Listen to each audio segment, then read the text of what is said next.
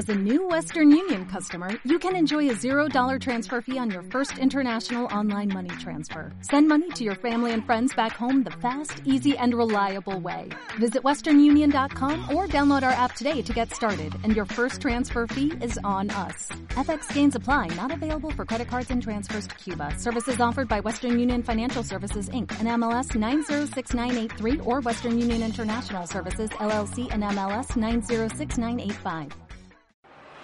En un mundo lleno de oportunidades debemos conectarnos con los negocios, con las experiencias de otros, vivir el emprendimiento, intercambiar ideas y juntos crear una red de contactos profesionales para seguir creciendo y aportar a nuestro entorno. Esto es Gente que Emprende Radio presentado por la Venezuelan American Chamber of Commerce. Bienvenidos a Gente que Emprende Radio, el programa de la Cámara Venezolana Americana de Comercio en la producción por la Cámara Venezolana María Gabriela Monserrate, que está ahí, detrás de esa cámara, eh, por donde usted me está viendo, si me está siguiendo por las redes sociales de la Cámara, que es Venezuelan Chamber, y eh, por BDM Radio, Isabel Hernández.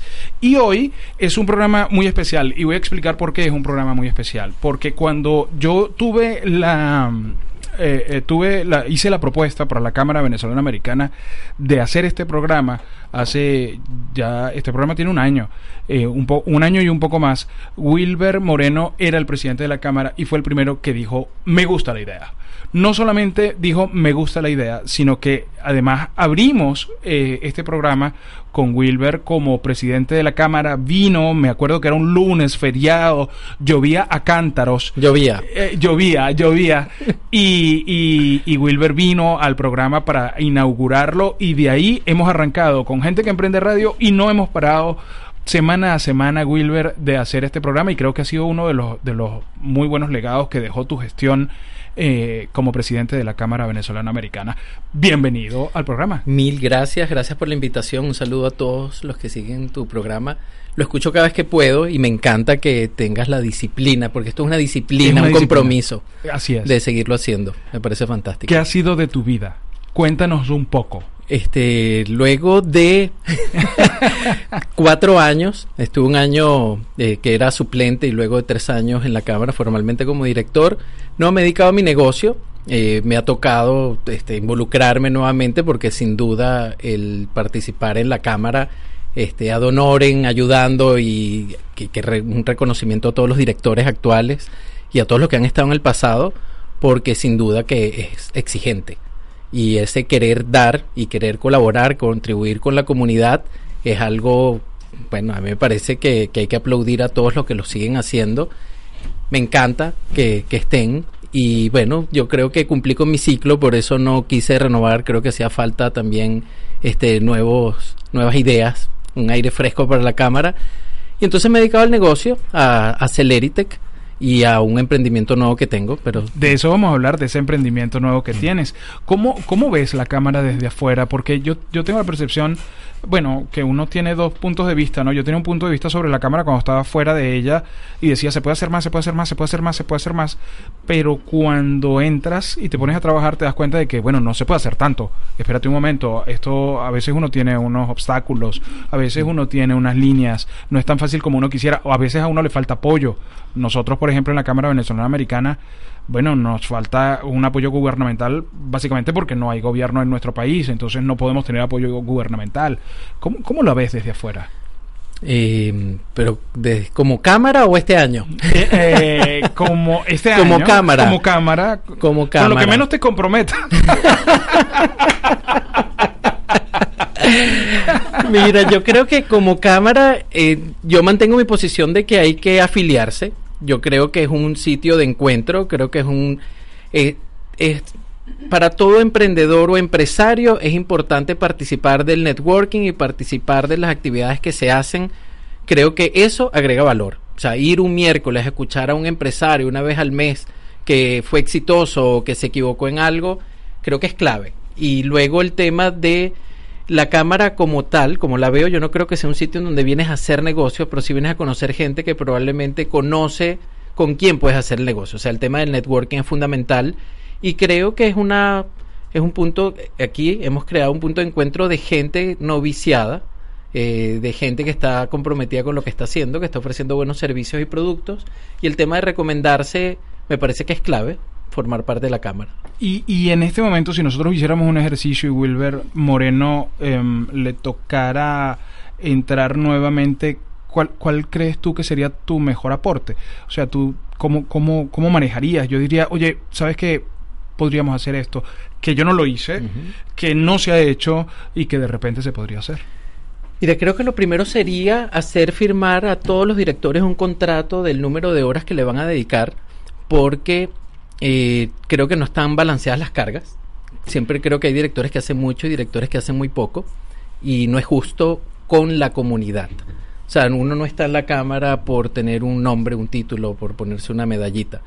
Eh, entonces, si ese compromiso no existe, más allá de que no va a ser pago, eh, ¿cuánto le puedes dedicar a la Cámara? Semanal, cuatro horas. ¿Qué vas a hacer en esas cuatro horas? Trabajar, ayudar en la base de datos, hablar con uno de los nuevos miembros, eh, contactar a alguna ciudad. Eh, imagínate cuántos proyectos tenemos de todas las cosas que se han hecho en el pasado, se hicieron actividades en donde quedaron iniciativas que no se han arrancado. Este, creo que trabajaría para que hubiese más continuidad. Cada año que cambia, entonces llega una nueva dirección eh, que tiene unas fantásticas ideas, pero entonces las anteriores puede ser que se queden.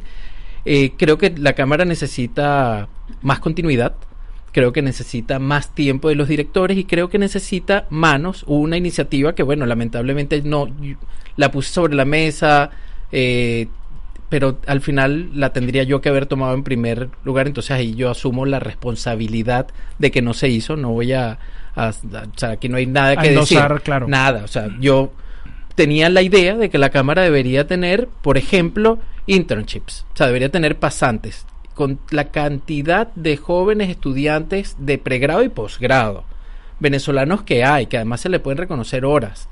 Este, nosotros deberíamos estar llenos de manos porque salieron ideas como, ¿por qué la Cámara no ofrece un servicio de un estudio de mercado? ¿Quién puede hacer el estudio de mercado? Un joven estudiante que estudia mercadeo, que tiene la capacidad de navegar en Google, descargar, ver cuál es la proyección de crecimiento y, y nosotros no estamos en capacidad de prestar ese servicio y los directores no tenemos el tiempo para hacerlo. Pero si estructuráramos un área, este, creo que hay algo que es una idea que también viene rodando desde hace muchos años y no se le termina de poner el cascabel al gato. La Cámara necesita un director ejecutivo. Entonces, como es como el perro que se muerde la cola, pero bueno, ¿cómo hacemos? No, no, tiene que tener un empleado que hace que la cámara se proyecte y crezca. Alguien que sale a vender sponsorship, que sale, o sea, hay que subir ese compromiso. A mí me gusta todo esto, a mí me gusta por, eh, porque yo, yo crearía algo que se llame Habla el expresidente, porque siempre hay que hacer una revisión de, de la gestión, ¿sabes? Y qué mejor que una persona que haya conocido eh, todo el proceso interno, que haya conocido todos los pros y los contras que, que, que implica estar dentro de, de este ecosistema que es la Cámara Venezolana Americana, para que te diga, oye, y, y después de su periodo de desintoxicación, porque creo que todos tenemos que pasar por un periodo de desintoxicación, entonces decir, yo creo que deberíamos hacer esto, me parece que podríamos hacer esto, aunque yo no lo haya hecho, deberíamos ir por, por este lado, porque así vamos creciendo, pero me, me resulta que en, en la Cámara con los expresidentes hay una suerte de, de divorcio, eh, porque bueno, ya te entregué, toma, chao, hasta luego, no quiero saber más de ti, y, y- y- y como que ese amor se va diluyendo, se va perdiendo. Mira, yo creo que aparte eh, tenemos tanto talento, tanto venezolano que está dispuesto a, colaborar y contribuir. Y una de las cosas con las que yo este, tuve que aprender sobre la marcha, yo no era gremial, yo no vengo del mundo gremial, yo y justo el día uno de, de iniciar como presidente, yo les decía, mire, yo espero que esto no vaya a ser como México o sea. No sé si tú te acuerdas de esas palabras, pero Fox tenía unas ideas fantásticas cuando quedó el presidente de México y él quería que funcionara, bueno, venía a ser presidente de la Coca-Cola. Claro. Yo no vengo de tener que ponerme de acuerdo eh, en Sí, mi historia con- con 15 y que el tema sea consenso. Este, y yo decía, pero vamos a agarrar mejores prácticas. ¿Cuáles son las mejores prácticas? Vamos a medir de qué tamaño queremos ser, vamos a ponernos objetivos, vamos a tener todos objetivos personales, vamos a medirnos como directores nuestra gestión, vamos a presentar resultados todos los meses. Algunas de esas cosas las pudimos implementar y veíamos cómo estaban las ventas, veíamos el flujo de caja eh, y que eso, eh, yo creo que todos los años anteriores los directores con los que presidente y los directores con los que yo trabajé hicieron cosas fantásticas. Le dieron una proyección en la cámara, en los medios, eso estuvo genial, implementaron temas a los cuales le dimos continuidad, como los desayunos, los lunch and learns, eh, las reuniones entre empresarios los miércoles. Eh, que eran miércoles al, mes, y todo eso se le dio continuidad por justamente no ser este, excesivamente disruptivo, lo que se quería era sumarle cosas Correcto. a la cámara. Y parte de lo que yo creo que, eh, que no tengo ni idea si se está haciendo, pero ese revisar resultados, sí, esto tiene que funcionar como la empresa privada. Nosotros no, no estamos acá para ver si cómo se llega a final de año. Este, que sería interesantísimo que, ah, bueno, hay todo, hay una cantidad de de personas que tienen cada uno una cultura organizacional, un background, una, una profesión diferente y sería genial contar con un coach que donara sus horas a la cámara para que facilitara el proceso. Yo creo que eso es clave.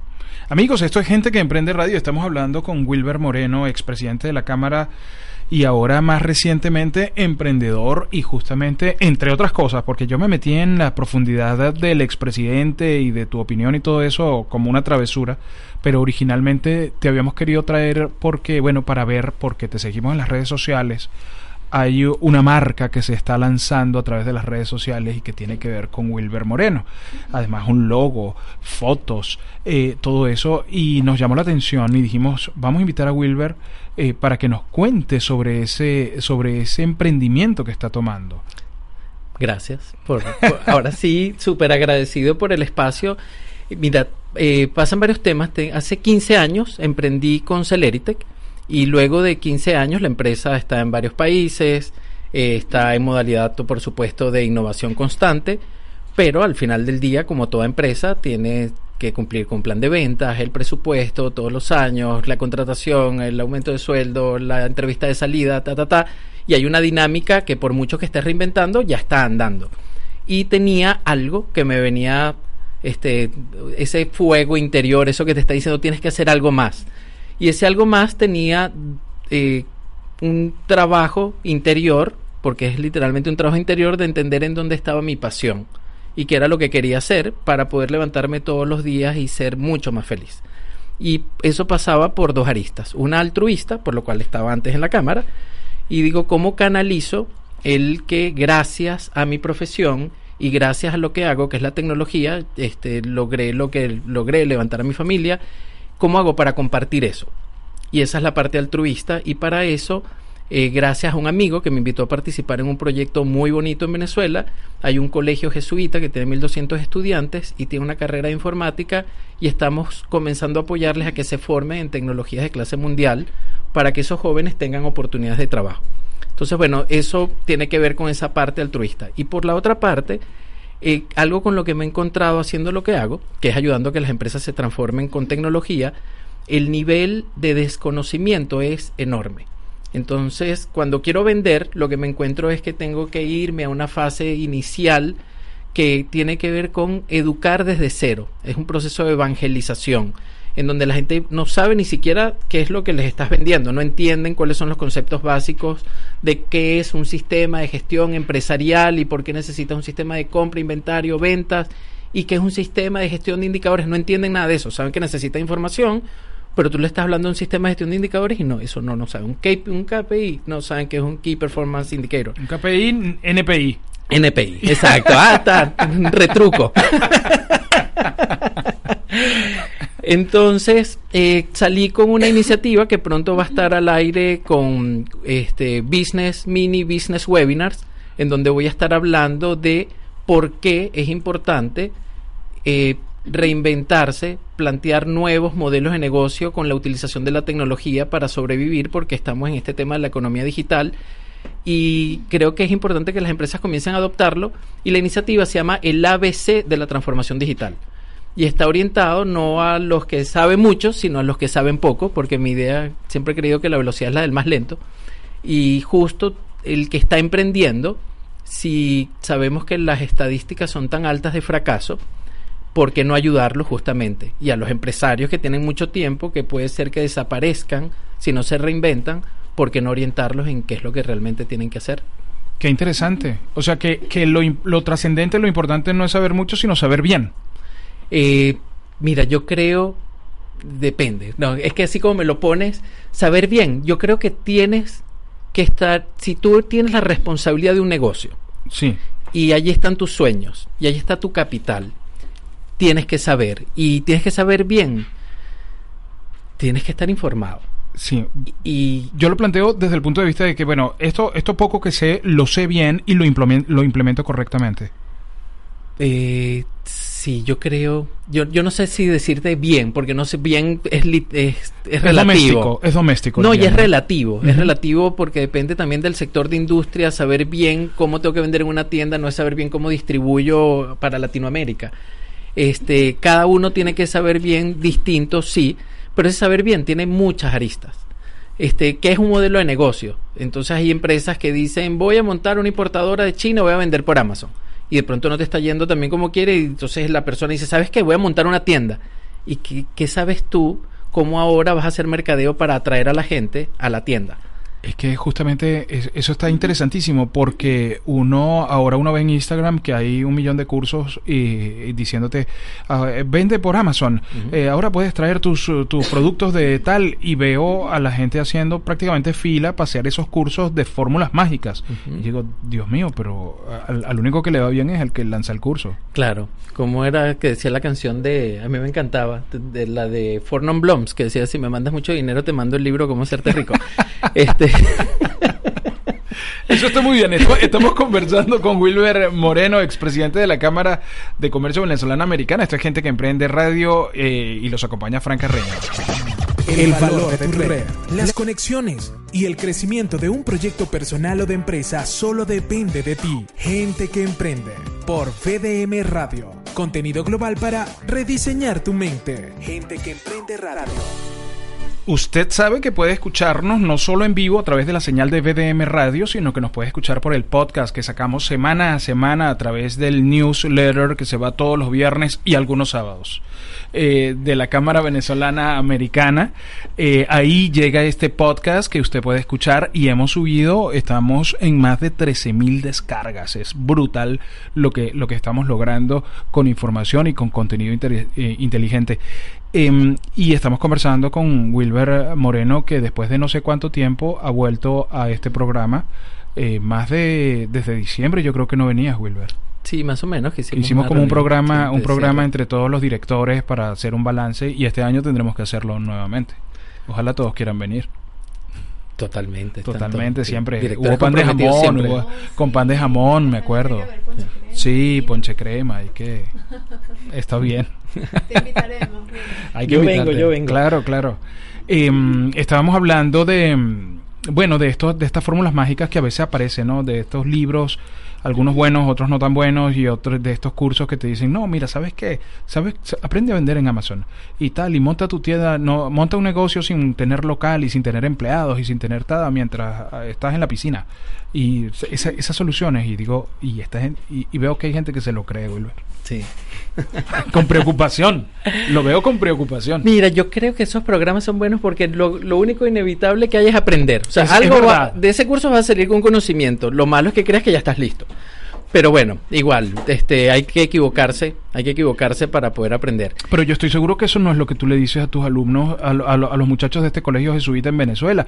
Tú les dices, bueno, hay que conocer todas las, ah, las Hay que posibilidades que, formarse y certificarse. Exactamente. Sí, claro. Exactamente. Eh, pero más allá de, o sea, la parte de, de esta actividad, eh, por- por- como te digo, que tiene dos áreas diferentes, diferentes, perdón, eh, comenzamos formando a los profesores y ahora viene una segunda formación con estudiantes líderes y con los profesores porque el esquema es train the trainer, porque hay que entrenar a muchos y la idea Claro. es que ellos lo hagan internamente. Eh, seguramente en algún momento me vas a ver publicando en las redes con algún link o para donaciones o lo que sea, porque hay que comprar licencias, hay que comprar computadores, hay que yo igual estoy trabajando ya este en este proyecto hay una organización sin fines de lucro, mi esposa está liderando el tema, ¿Cómo está ella? ¿Está bien? está bien, está muy bien. Qué bueno. Y- Salúdala. Ok, y súper interesante porque en realidad es un plan de formación integral. Yo nada más me estoy encargando del tema tecnológico. Ella está encargándose de que aprendan temas de gerencia de proyectos y competencias blandas para que estén mejor preparados para la vida. Y entonces, bueno, yo me estoy encargando de todo lo que tiene que ver con el recoger fondos para que tengan los software, el software legal y con Celeritec apoyando con eh, expertos nuestros certificados a que formen a estos profesores y a estos estudiantes. Y un hombre tan estructurado como tú, ¿cuánto tiempo le dedicas a la semana a este proyecto? Eh, bueno, muchas noches y muchos fines de semana, porque mi, con la empresa trabajo 10 horas diarias, con Celerite, que entonces el resto lo hago en mi tiempo libre, que es de noche y fines de semana.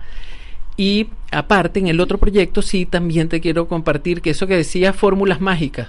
Mira, yo creo que todos los empresarios y emprendedores tienen que tener una visión integral del negocio. Y en este momento el tema de emprender, eh, si no tiene un componente digital, es posible que, bueno, el que quiere vender en este momento, montar una fábrica de empanadas aquí en el Doral, seguramente le va a ir bien.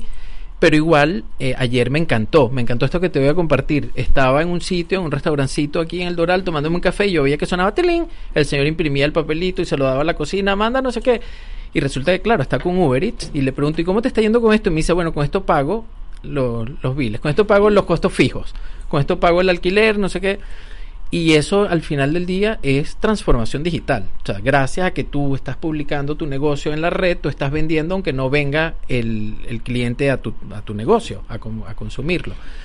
Y eso mismo ocurre en todos los modelos de negocio. No, y hay gente que se equivoca y piensa que transformación digital es mercadeo digital.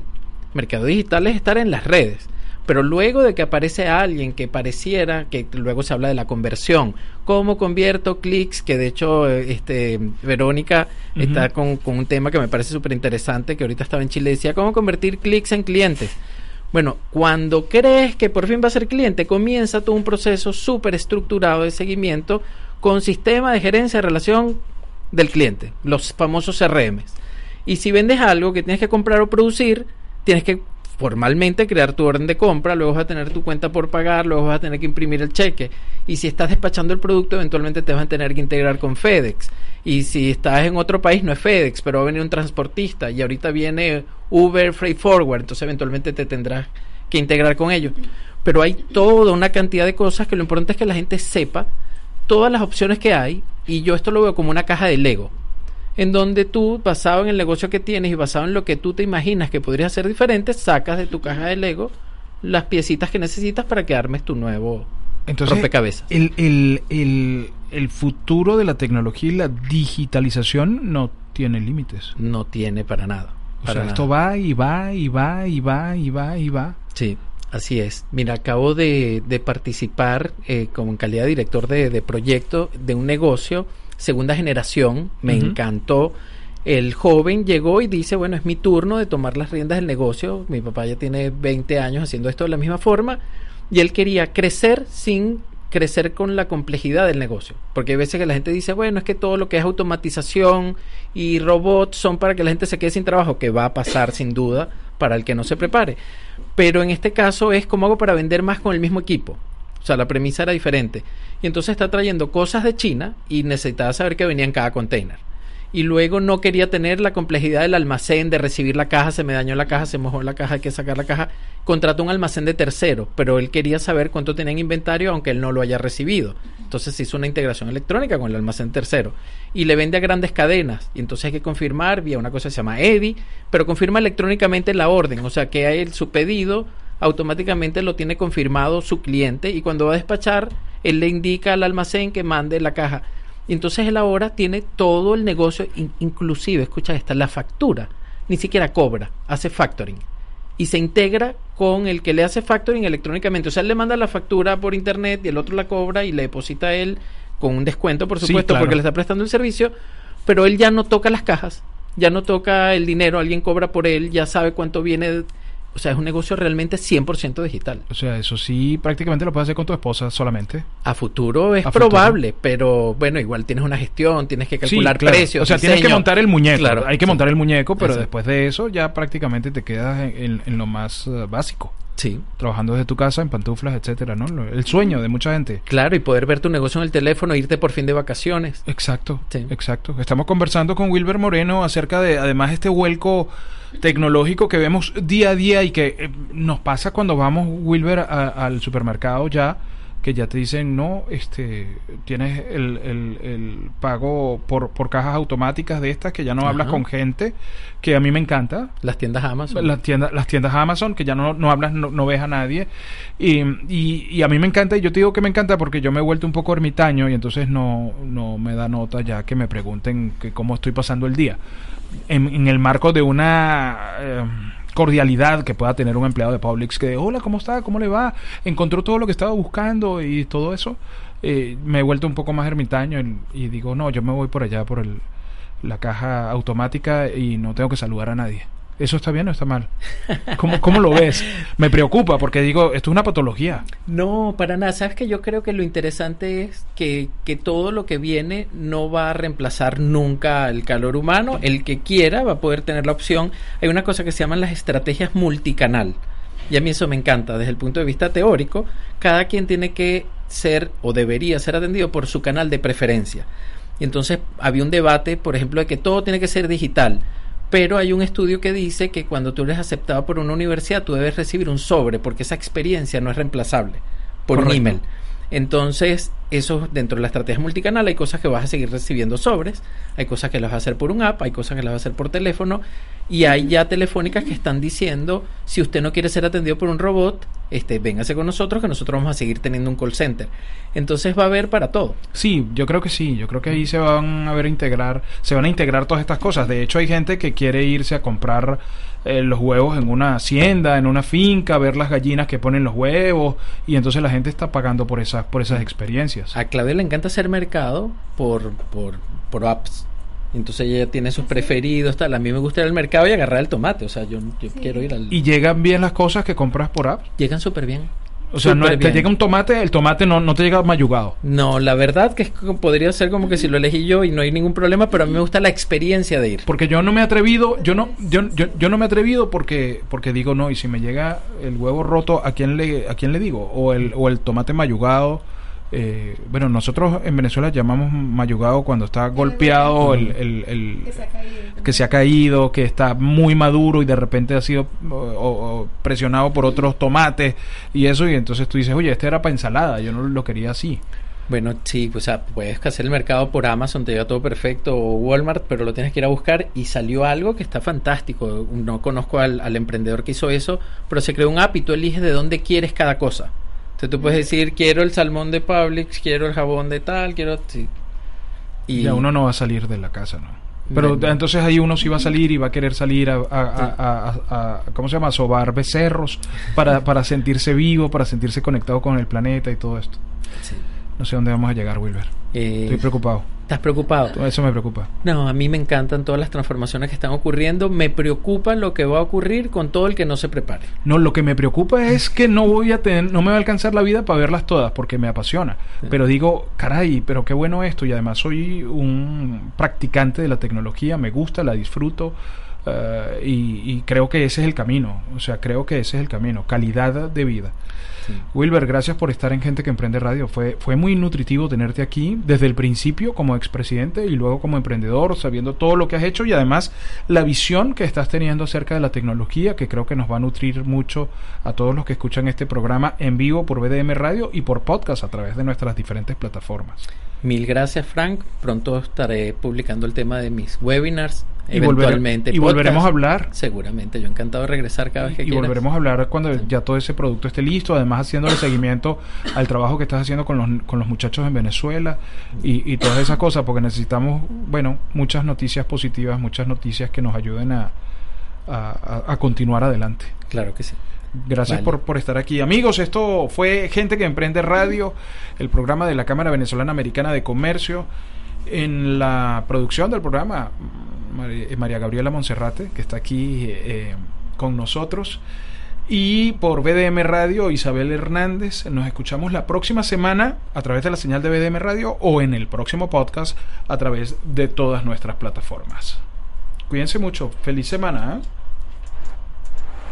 En un mundo lleno de oportunidades debemos conectarnos con los negocios, con las experiencias de otros, vivir el emprendimiento, intercambiar ideas y juntos crear una red de contactos profesionales para seguir creciendo y aportar a nuestro entorno. Esto fue Gente que Emprende Radio. presentado por la Venezuelan American Chamber of Commerce.